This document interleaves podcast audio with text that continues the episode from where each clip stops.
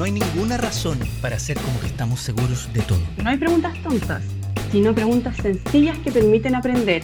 No hay preguntas impertinentes, sino preguntas incómodas que rascan en nuestros sesgos y creencias profundas. Somos un par de científicos con ganas de entender lo que pasa a nuestro alrededor. Usar nuestro ojo académico para conversar desde la diversidad y pensar colectivamente. Queremos darle espacio a la evidencia para que hable por sí misma.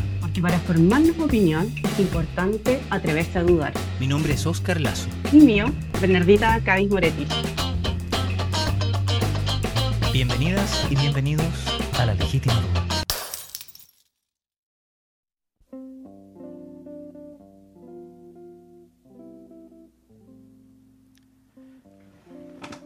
Bueno, como habíamos prometido en la, en la, sesión, en la sesión anterior, en el episodio, en el primer episodio de esta, de esta legítima duda, eh, uno de los primeros temas que queríamos abordar es el que tiene que ver con derecho de propiedad, que tiene que ver con eh, toda la suerte de eh, mitos y de riesgos y de como incertidumbres que se abren cuando uno se enfrenta a una norma nueva eh, que no todos tenemos enteramente claro cuánto se parece y cuánto se diferencia de las normas eh, actualmente en, eh, régimen.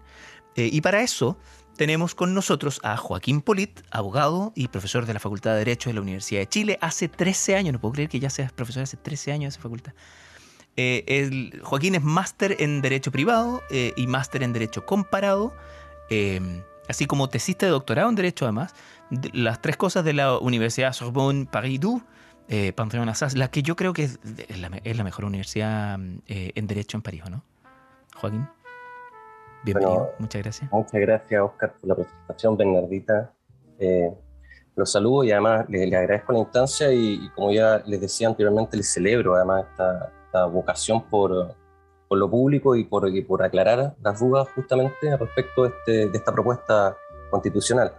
Eh, no sé si es la mejor, pero, pero lo que sí creo es que es la heredera de la, de la Universidad Sorbona eh, después de mayo del 68, cuando hay una división según las especialidades, por el currículum también, no solo ocurrió en Europa, también ocurrió en Chile, eh, una búsqueda, ¿no es cierto?, de, de, especialización, que no sé si ustedes como además estudiosos de la ciencia, la epistemología, dirá que quizás la especialización no fue el mejor camino demasiada atomización del conocimiento. Pero bueno, al menos... Eh, nos, ayudó, nos ayudó un montón, pero ahora tenemos que cargar con, su, con sus muertos.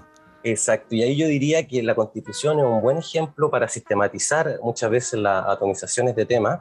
Eh, justamente un texto constitucional es una, una racionalización sistemática de, de, varias materias, entre ellas la organización del poder y, y los derechos fundamentales. Así que me parece una buena oportunidad para poder hacer un ejercicio de mirar el bosque desde arriba. muchas gracias por esa oportunidad. Oye, una de las cosas, de, uno de los elementos de ese bosque en el que tú eres particularmente experto además y que, te ha tocado mirar no solamente em, las normas propias, sino que las normas de, otra, de, otros regímenes también, em, es el derecho de propiedad y la manera como, em, no sé, pues se articula y se, y se organiza y se norma la propiedad. Em, ¿Tú veis grandes diferencias entre el derecho de propiedad en la constitución actualmente vigente y en la nueva propuesta de texto? Mira, yo decir como para, para comenzar, ¿no? que en ambas constituciones, en la del año 80 y en la que se propone actualmente, eh, el derecho de propiedad, si uno mira de un punto de vista comparado, está tratado latamente. Es decir, en comparación a otras constituciones, nosotros tenemos una superregulación del derecho de propiedad en ambas constituciones, en la actual y en la que se propone.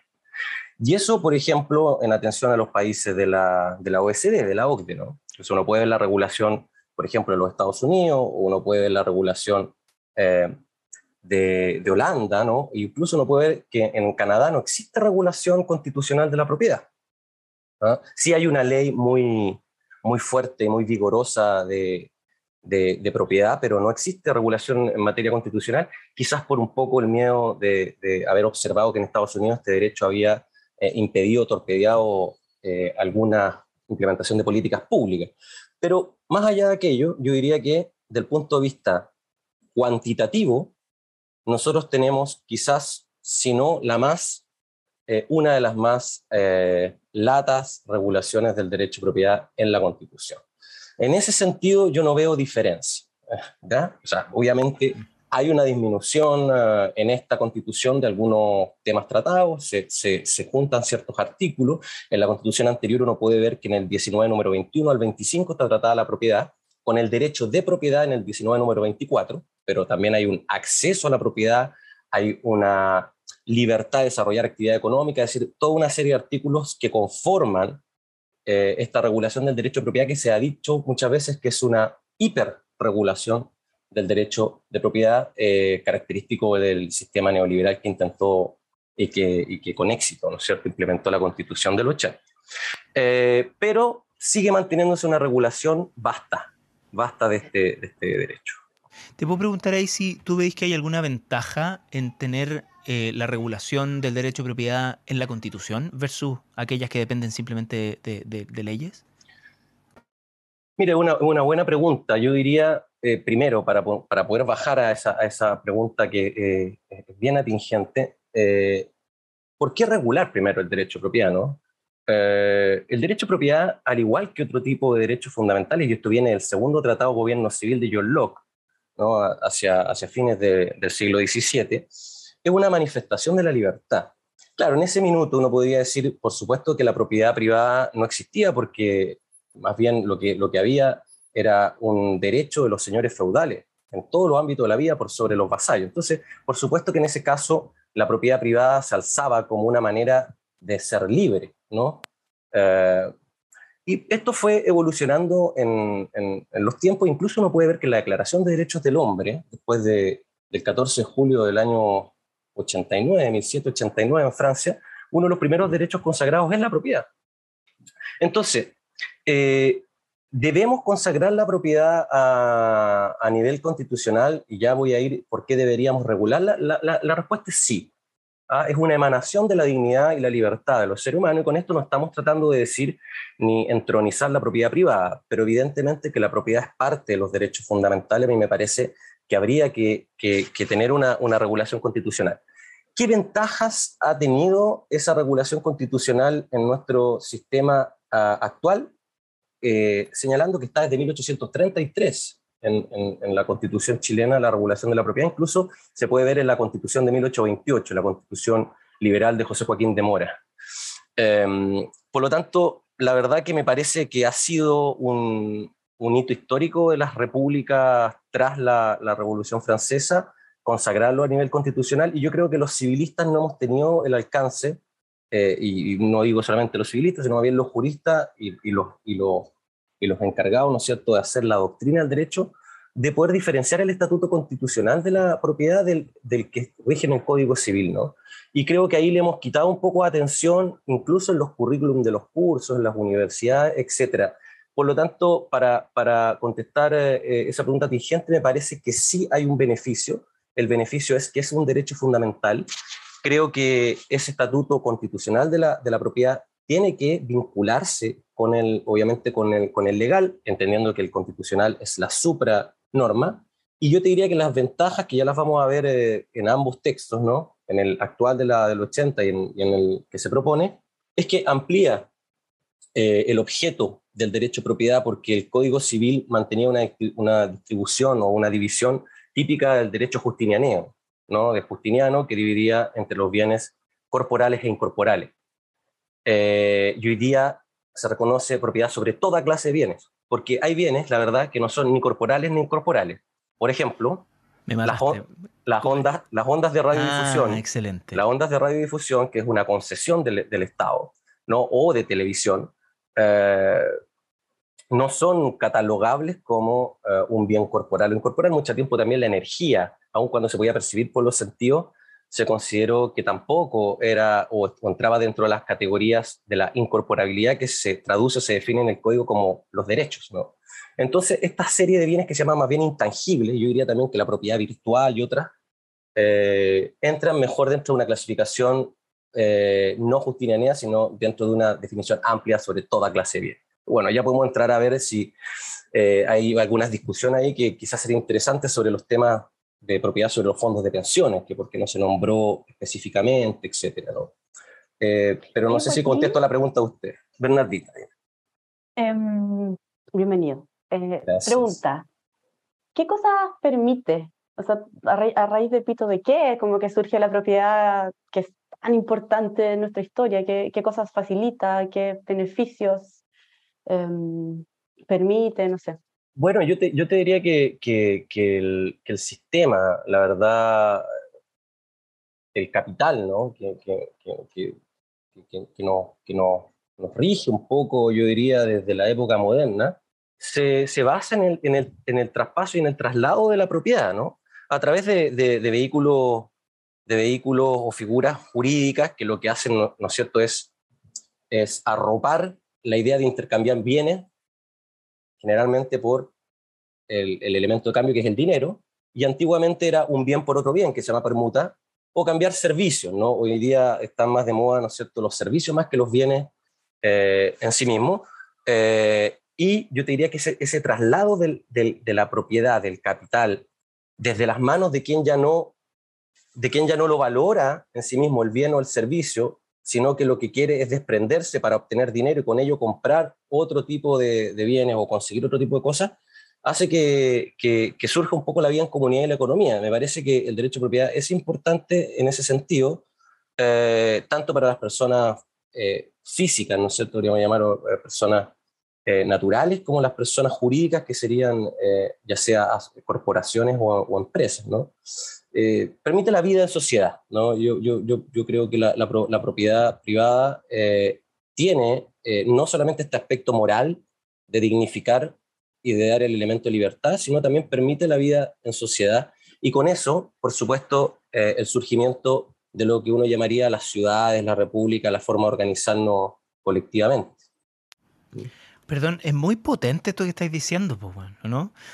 Porque, porque mm, porque en el fondo implica que el intercambio, la, transacción económica, que, es una de, las interacciones básicas eh, en la comunidad social, eh, de algún modo depende de la manera como está, no solamente de que exista un cierto derecho de propiedad, sino de la manera como ese derecho de propiedad está normado o se entiende eh, para, para, todos quienes participan de esa comunidad. Em, y entonces ahí es cuando hay algunas no sé, como maneras como lo formula el nuevo proyecto que me parecen interesantes de, interrogar.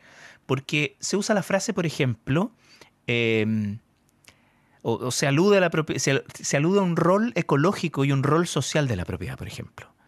Em, y, cuesta entender de cara, ¿qué, ¿qué, es lo que está tratando de designar ese, ese rol social y ese rol ecológico? ¿Por qué está ahí? ¿De dónde viene ese concepto? Eh, ¿Y qué implicancias tiene, digamos?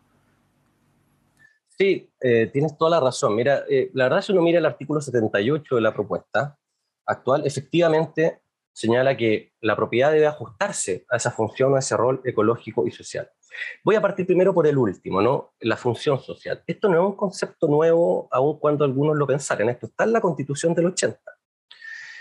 La función social de la propiedad eh, encuentra su origen, diría yo, en el contenido mismo del derecho, es, es, algo intrínseco al derecho a propiedad, porque el derecho a propiedad era más bien un derecho potestativo, que no tenía más límite que en definitiva eh, la propiedad o, el derecho ajeno, ¿no? es decir, donde mi, derecho termina donde comienza el derecho del otro. Eh, y esto se había entendido así inicialmente hasta que aparece en Francia una, un profesor más bien de derecho público que de derecho privado, se llama Léon Duguy, y él planteó que eh, el derecho a propiedad y en general los derechos que se entendían potestativos tenían que, estar siempre mirando un interés general de la sociedad. Y que si uno los ejercía solamente de un punto de vista individualista, un punto de vista egoísta, que era como antes se entendía este tipo de derecho, lo que uno hacía era más bien desquiciar el derecho. Es decir, eh, transfigurar su, su, contenido, su elemento intrínseco, o sea, su orden interno. ¿no? Su orden interno comprende que el derecho no solo para el particular, sino que también hay que ejercerlo en, en, atención a la sociedad. Y esto fue recogido por, por Arturo Alessandri en la discusión de la Constitución de 1925. No estaba en la de 1833, por cierto, estas ideas provienen también, eh, algunos algunas alguna de estas ideas eh, que después se derivan provienen también de una visión más moral de los derechos, ¿no? que tiene una influencia ahí eh, el derecho canónico y una evolución también eh, eh, un poco eh, del punto de vista cristiano de la, de la, de la, de la o católico de, la, de, la, de las sociedades de, principios del siglo XX. y se toma entonces por parte de, de Arturo Alessandri esta idea de la función social y termina siendo plasmada en la, en la, en la Constitución. Bueno, esa Constitución de 1925, ustedes bien saben, eh, comenzó en verdad a regir eh, después de la, de la dictadura Ibáñez, ¿no? a partir de 1932. Pero de todas maneras está la función social como un elemento que no se sabe muy bien eh, si es un elemento separado de las causas que uno llamaría que conforman la, la muchas veces la función social. Se llama eh, el interés general de la nación, intereses de la salubridad, se agregó después del 2005, eh, ¿no es cierto?, mirando los intereses de la naturaleza también. Eh, o la verdad que es, un concepto que lo podríamos sacar de, esta, de, esta, de, estas, de estas, digamos, aterrizadas que hace la Constitución del 80 respecto a la función social, pero en uno u otro sentido yo diría que no un concepto nuevo, el de función social. Lo que acá pasa, que me parece bien, es que se pone como un, verdadero límite, más allá de decir como si el derecho de propiedad debe tender a la función social, acá la verdad que se dice que todo lo que se ordena en cuanto a los modos de adquirir, los límites, eh, los atributos, tienen que estar acordes con, con la función o el rol social. Y en cuanto al rol ecológico, yo diría que más bien el rol ecológico también es una reiteración de lo que antes se entendía como eh, uno llamaría los intereses de la, de la naturaleza, pero que uno podría también decir eh, que son la, la, misma función, ¿no es cierto?, respecto de la, de, la, de la, constitución ecológica, que estaba recogida tímidamente en la constitución del 80.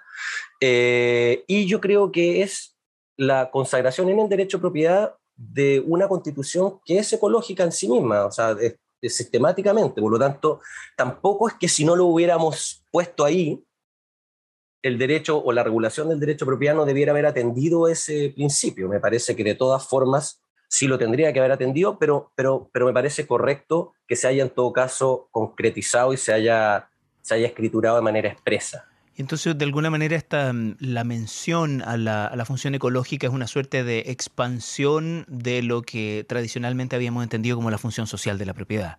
Eh, explicitando este valor eh, que la naturaleza tiene para esta sociedad que se declara ecológica.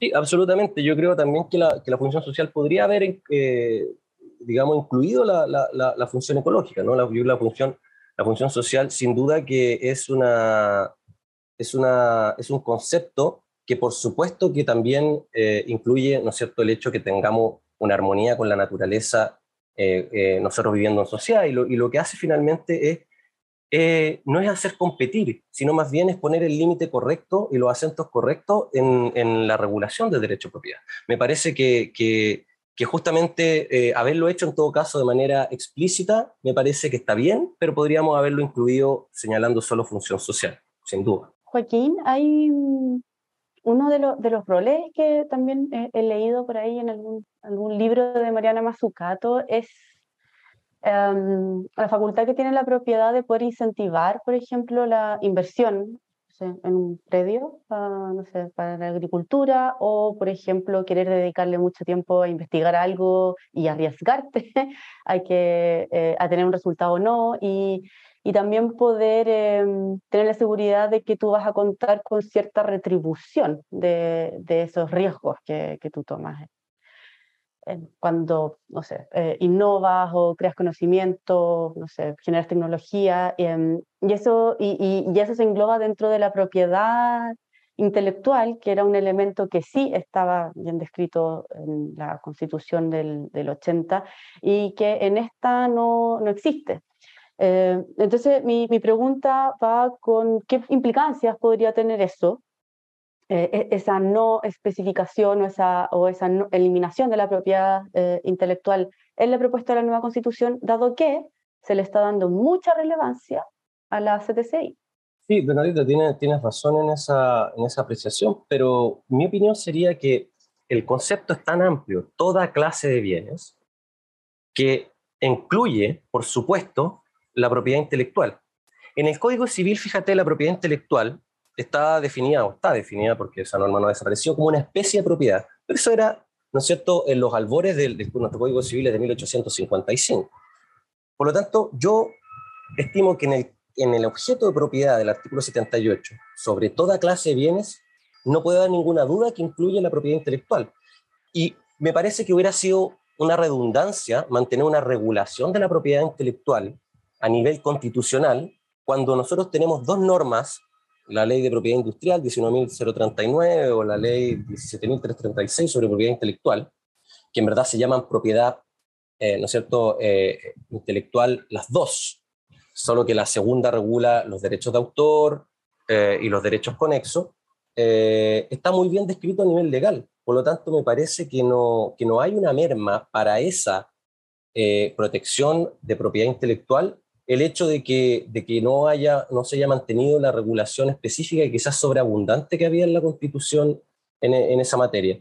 Eh, porque la verdad es que es tan, es tan claro el concepto de se protege sobre toda clase de bienes que incluye también eh, la propiedad intelectual, ¿no? no me cabe ninguna duda. Y su regulación legal está clara desde hace mucho tiempo y de acuerdo también con los tratados internacionales y la regulación internacional del, de la propiedad intelectual. Y no, me parece. ¿Y, por qué crees tú, solo saber, como, por qué crees tú que no lo pusieron?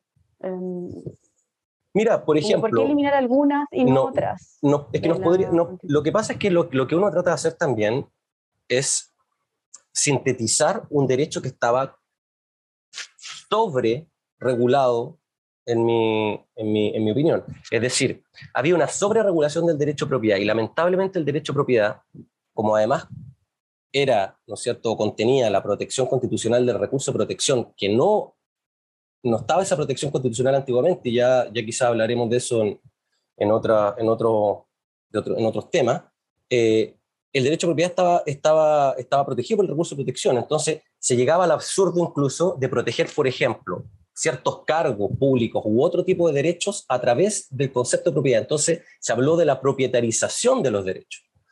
Em, no sé si estoy completamente de acuerdo con la crítica de propietarizar los derechos a través del derecho a propiedad, porque era la única manera de proteger el resto de los derechos. Pero del punto de vista no solo teórico, sino también moral, desde el punto de vista más bien axiológico, si uno podría llamarlo, o del etos o el patos, que es más bien la ética social ¿no? o colectiva, me parece eh, del todo inconducente eh, transformar resto de los derechos fundamentales, aún con la excusa de su protección, como una especie de propiedad.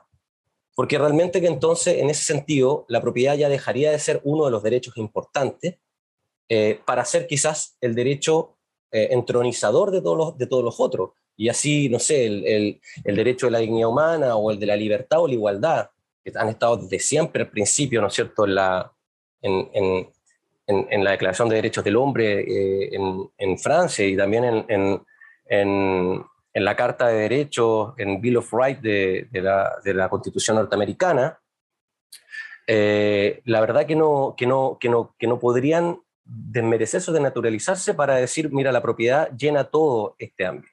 Por lo tanto, me parece que el, ejercicio de síntesis es bueno, si es que esto no deja reductos con menos protección. Yo creo que la propiedad intelectual no queda menos protegida. Y te voy a poner un ejemplo al lado para que, para que este poder de síntesis, o además esta mirada que se tiene sobre no entronizar el derecho a propiedad, eh, es congruente con, con, el haber sintetizado y haber quizás sacado la regulación de la propiedad intelectual. Es, por ejemplo, que también se sacó del derecho a propiedad la regulación de las aguas o de las minas, es decir, de los recursos hídricos y los recursos minerales. ¿Por qué? Porque esos recursos que son estratégicos, por cierto, para, para cualquier Estado, no son solamente recursos de un punto de vista con una función económica o una función ¿no es cierto?, regulable a través del derecho a propiedad. Porque, eh, por ejemplo, el derecho al agua está hoy en día regulado como un, como un derecho humano, sobre todo para, para enfocado al consumo. Entonces era un contrasentido mantener la regulación en el derecho a propiedad cuando estamos planteando que hay otras funciones tan o más importantes como la función económica eh, dentro del, del, de la constitución y dentro de este proyecto o este nuevo pacto social que queremos.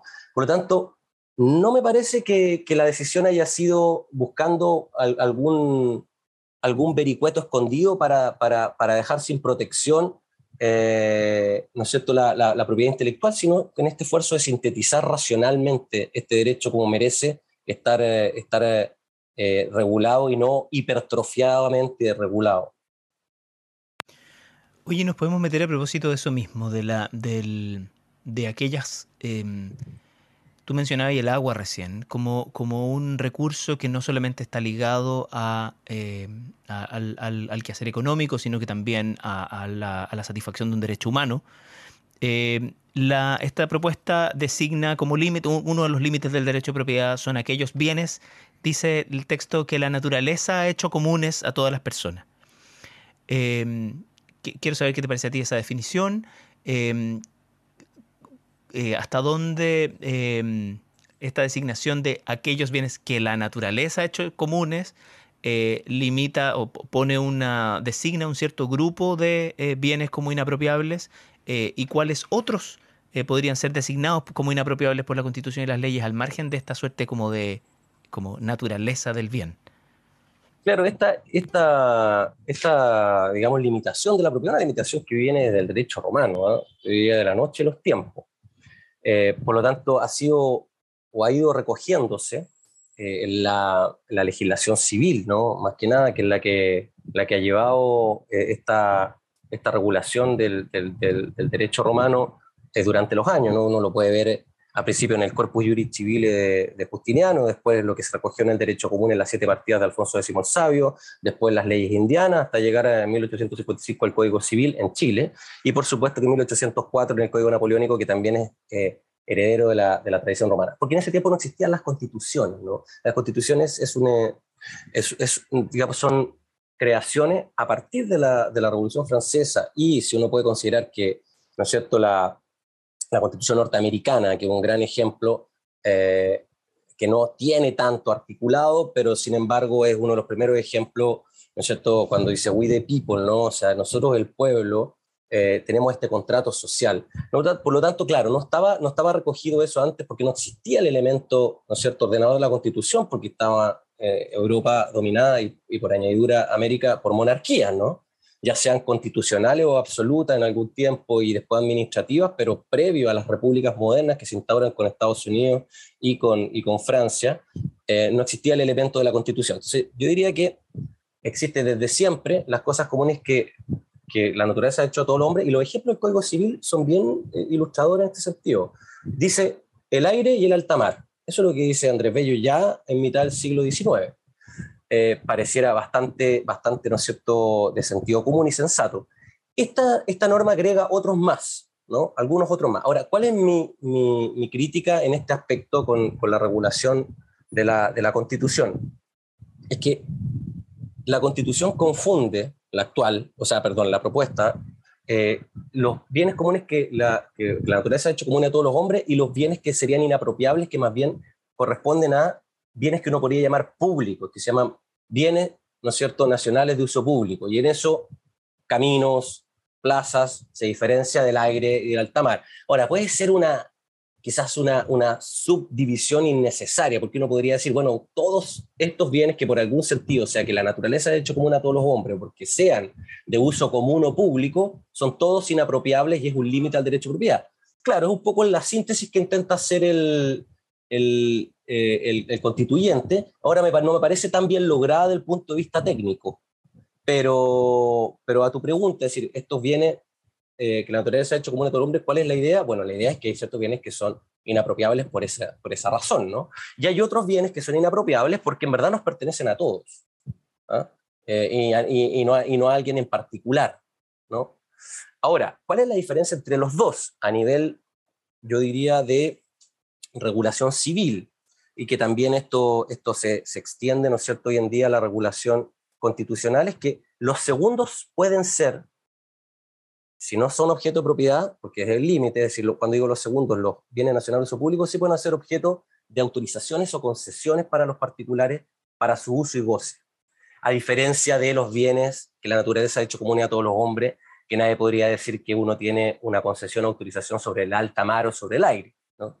Pero, pero sobre, por ejemplo, ¿no es cierto?, eh, un camino o sobre, o, sobre, sobre lo que estamos hablando, la, la, las minas o los recursos minerales, o por ejemplo, sobre justamente la concesión de radiodifusiones de ondas, ondas de, radioeléctricas, radioeléctrica, ¿no? Eh, eh, sí puede haber una autorización para que los particulares lo usen y gocen. Y ahí nos, tendríamos que meter un tema demasiado fino que creo innecesario para este podcast, es un poco la naturaleza del, del derecho a concesión, que casi se había en la constitución pasada, porque estaba regulado en el derecho de propiedad como identificado como un nuevo derecho de propiedad.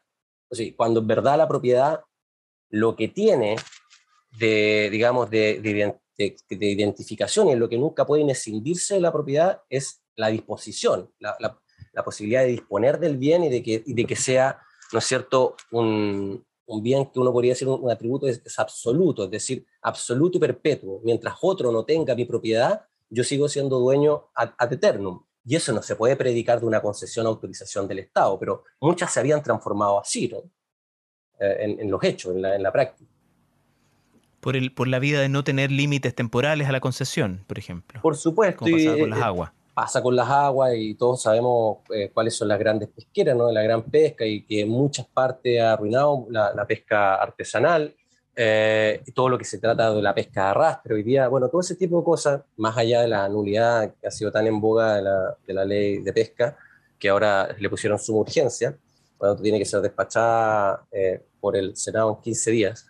Eh, más allá de eso, la verdad que tenemos que un poco armonizar, armonizar nuestra, nuestro, nuestros recursos estratégicos, vuelvo a decir, no solo las minas, las aguas, en atención a, la función social y ecológica que queremos, eh, en, que queremos en todos los derechos, pero sobre todo en el de propiedad, eh, extender hacia, hacia, hacia nuestra vida colectiva. Nosotros ya no queremos, ¿no es cierto?, una, un desarrollo económico de, de ya no queremos solamente que esto pueda beneficiar a algunos pocos porque, porque participan y ganan esta autorización o concesiones, sino que tiene que haber un beneficio colectivo.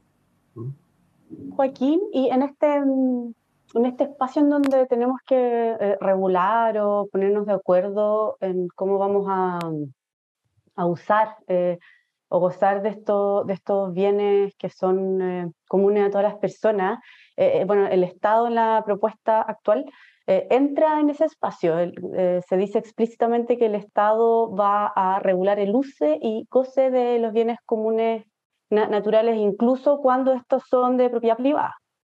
Em, si yo entendí bien.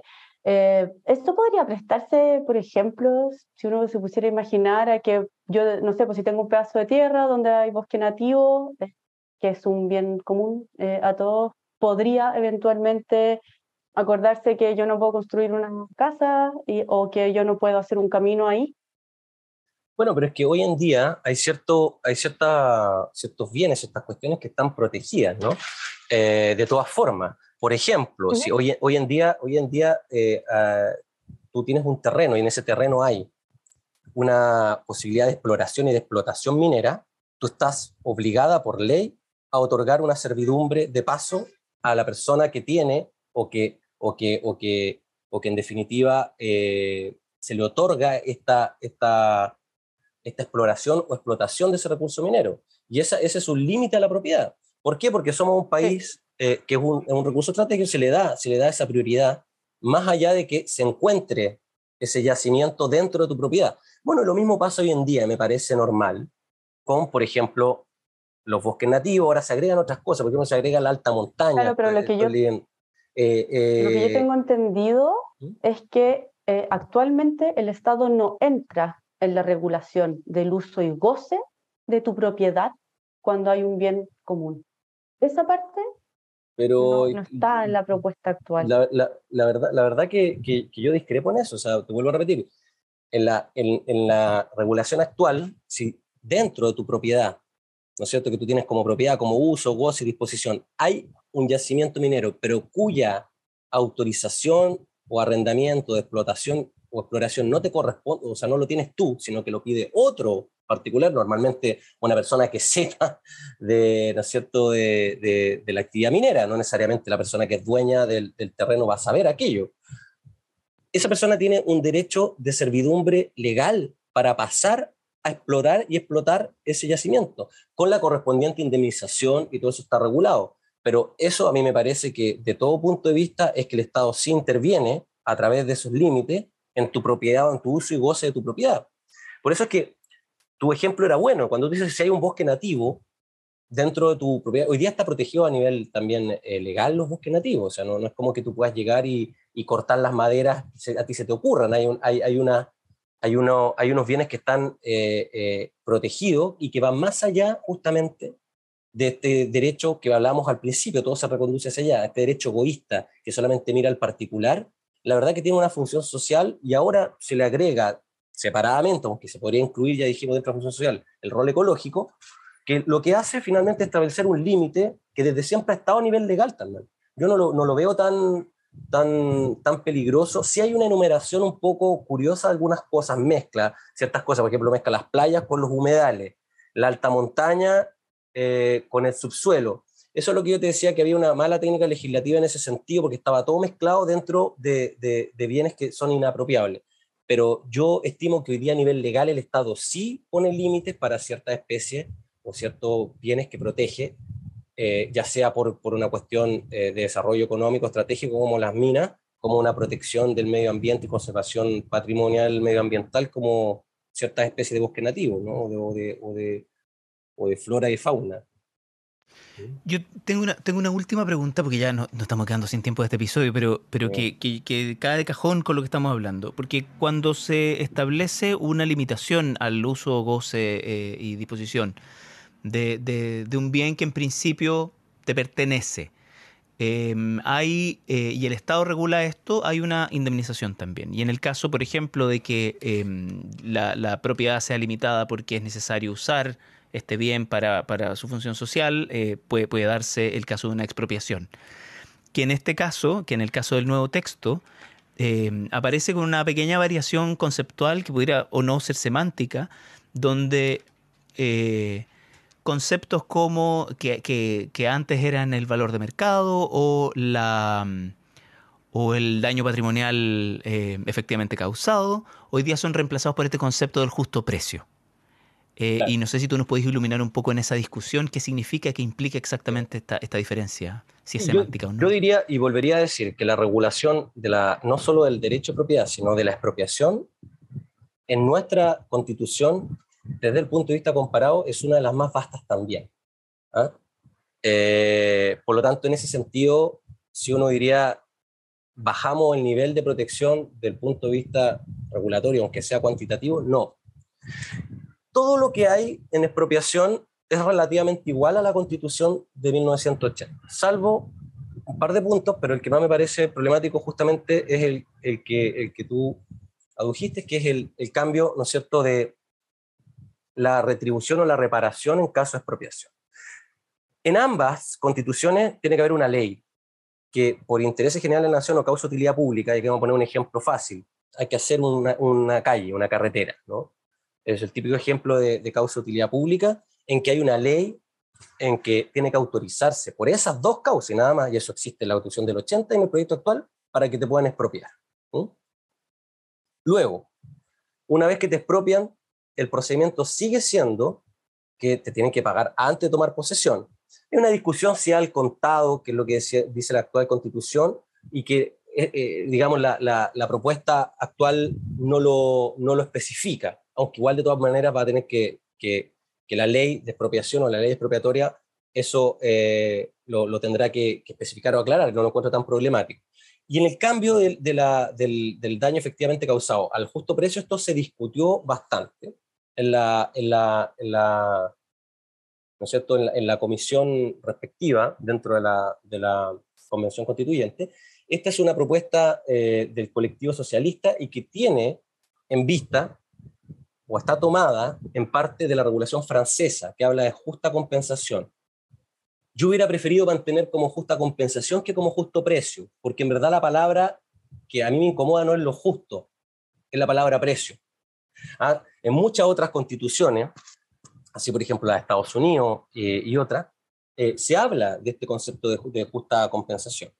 Eh, entonces, ¿qué es lo que se ha intentado, digamos, diseminar de manera, yo diría, artificial como miedos ante esta norma? Es que hoy día se identifica el daño efectivamente causado con valor de mercado. Sin embargo, el justo precio también se identifica con valor de mercado. Y esto viene, y así el colectivo socialista tuvo a la vista esos fallos desde hace más de cinco décadas por la Corte Suprema, en una institución que yo creo que no tenemos por qué meternos en, la minucia, una institución de derecho civil que se llama lesión enorme. Significa, ¿no es cierto?, que hay una discordancia entre lo pagado y lo recibido a un límite tolerable del legislador, eso es la lesión enorme, y que busca anular esta venta. ¿En qué caso? En el caso en que yo haya pagado más del doble del justo precio o haya recibido menos de la mitad del justo precio. Entonces, el justo precio se establece como el parámetro o el valor a partir del cual voy a ver si hay lesión enorme para el vendedor o el comprador. Por eso me parece que está más que claro explicado el concepto de lesión enorme.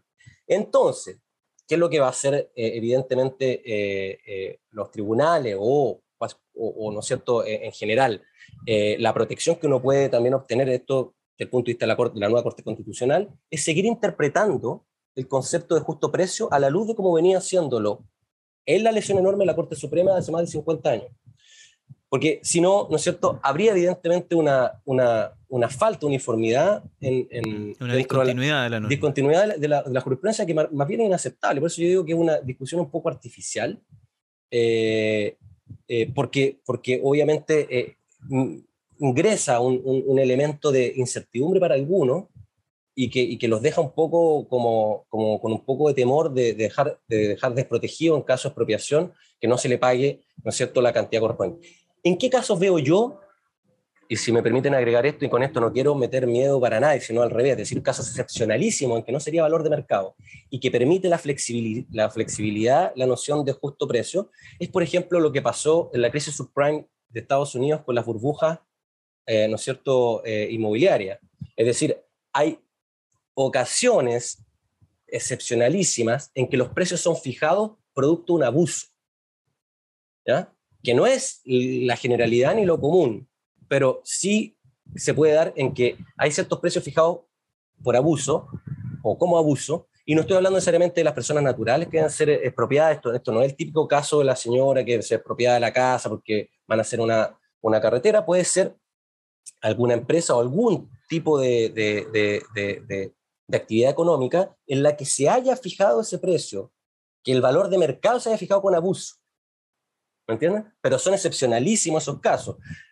Es lo que a mí se me ocurre, podría ocurrir, acá en Francia ha ocurrido un par de veces aquello, eh, pero que también se ha zanjado por, por, por, legislación civil y comercial con la noción de abuso del derecho. La noción de abuso del derecho es una noción general del derecho que excede, ¿no es cierto?, eh, la norma fundamental, porque es un principio general del derecho que ilustra toda la pirámide de Damasca, ¿no es cierto?, desde la, desde la Constitución hasta, la, hasta los reglamentos y las leyes menores, eh, y por lo tanto también me puedo echar mano a aquellos sin que esté en la, en la Constitución. Y si me permite solamente eh, agregar, que esto no lo, lo, habíamos dejado quizás pendiente, pero es importante porque es, ha sido las cosas discutidas. Cuando se ha dicho, ¿por qué no se agregó de manera expresa que teníamos propiedad sobre los fondos de pensión, fondos previsionales? ¿Qué costaba, dicen algunos, agregarlo? ¿no? Esa también es una buena expresión. Bueno, costaba mucho según mi perspectiva, por lo siguiente. Si se hubiera agregado, después de aseguro a todas las personas sobre toda clase bien el derecho a propiedad, y además sobre los fondos o incluyendo los fondos de pensiones, el gran problema es que yo hubiera generado una discriminación negativa. ¿Por qué? Porque nos hubiéramos preguntado y si hubiera legítimamente abierto la puerta a interpretación de por qué otros fondos, como los que tengo en la cuenta corriente, los que tengo en una cuenta de ahorro, eh, sea en peso o en divisa, los que tengo en un depósito a plazo, no están incluidos dentro del derecho de propiedad. ¿Por qué tuve que subrayar el de, los fondos de pensiones, ¿no es cierto?, eh, eh, en relación o, a, o a contrario censo que los otros fondos. Entonces me parece que hubiera sido más peligroso dejarlo incluido que ya sabemos que se incluyen en toda clase de bienes, tal como hablaba con Bernardita, o hablamos con Bernardita respecto a la propiedad intelectual. Por lo tanto, hubiera sido una sobreabundancia que incluso hubiera abierto una puerta peligrosa. Eh, por lo tanto, me parece, me parece que en ese sentido eh, se escogió bien por parte del constituyente de dejar la noción amplia de toda clase de bienes, que no puede ser más amplia que esos. Ni siquiera dice bienes corporales o corporal intangible, no, es toda clase de bienes, los que, lo que se entiendan ¿no es cierto?, hoy día como las categorías que conocemos o los que se creen en el, en el mañana. Hay bienes hoy día como la información o bienes virtuales que antes ni siquiera podíamos catalogar dentro de ciertas eh, categorías, que es algo muy, muy aristotélico, eso de, todo hacerlo en categoría. Me parece hoy día que, la noción amplia incluye todo esto y, por cierto, los fondos de, de pensión. Súper, vamos a ir cerrando entonces, Joaquín Poit, em, abogado y profesor de la Facultad de Derecho de la Universidad de Chile. Un montón de gracias por tu tiempo, por tu conversación súper interesante y um, eso, nos vemos en el próximo capítulo, Oscar, ¿no? El próximo, sí, pues el próximo episodio eh, va a estar disponible por aquí mismo, por donde nos está escuchando el, auditor y la auditora. Eh, y si te puedo dejar invitado, Joaquín, al tiro, para que, para que en el próximo episodio hablemos de sistemas de justicia. Algunas cosas aparecieron en la conversación inicial, eh, pero yo creo que hay harto paño que cortar ahí el, nuevo Consejo de la Justicia, sus aparentemente muchas atribuciones, la independencia de esta nueva manera de entender el Poder Judicial, las consecuencias que puede tener, algo sobre esta nueva acción de tutela, la diferencia con el recurso de protección que también mencionaste en algún unos momentos. Eh, así que si te puedo dejar invitado, eh, nos, juntamos aquí de nuevo para el próximo episodio, ¿te parece? Bueno, yo encantado si ustedes me aguantan y los auditores también, así que por supuesto, a su disposición. Te aguantamos feliz los comentarios y aportes que nuestros auditores quieran hacer y si aguantan o no a Joaquín, a Oscar o a Bernardita eh, por más episodios pueden hacerlo a nuestra cuenta de Twitter, arroba la legítima duda y ya podemos seguir la conversa también y nos pillan a nosotros en arroba omlazo y en eh, y a la Bernardita en bcadism. Eh, muchas gracias y nos vemos. Eso, chao, gracias por venir. Chao.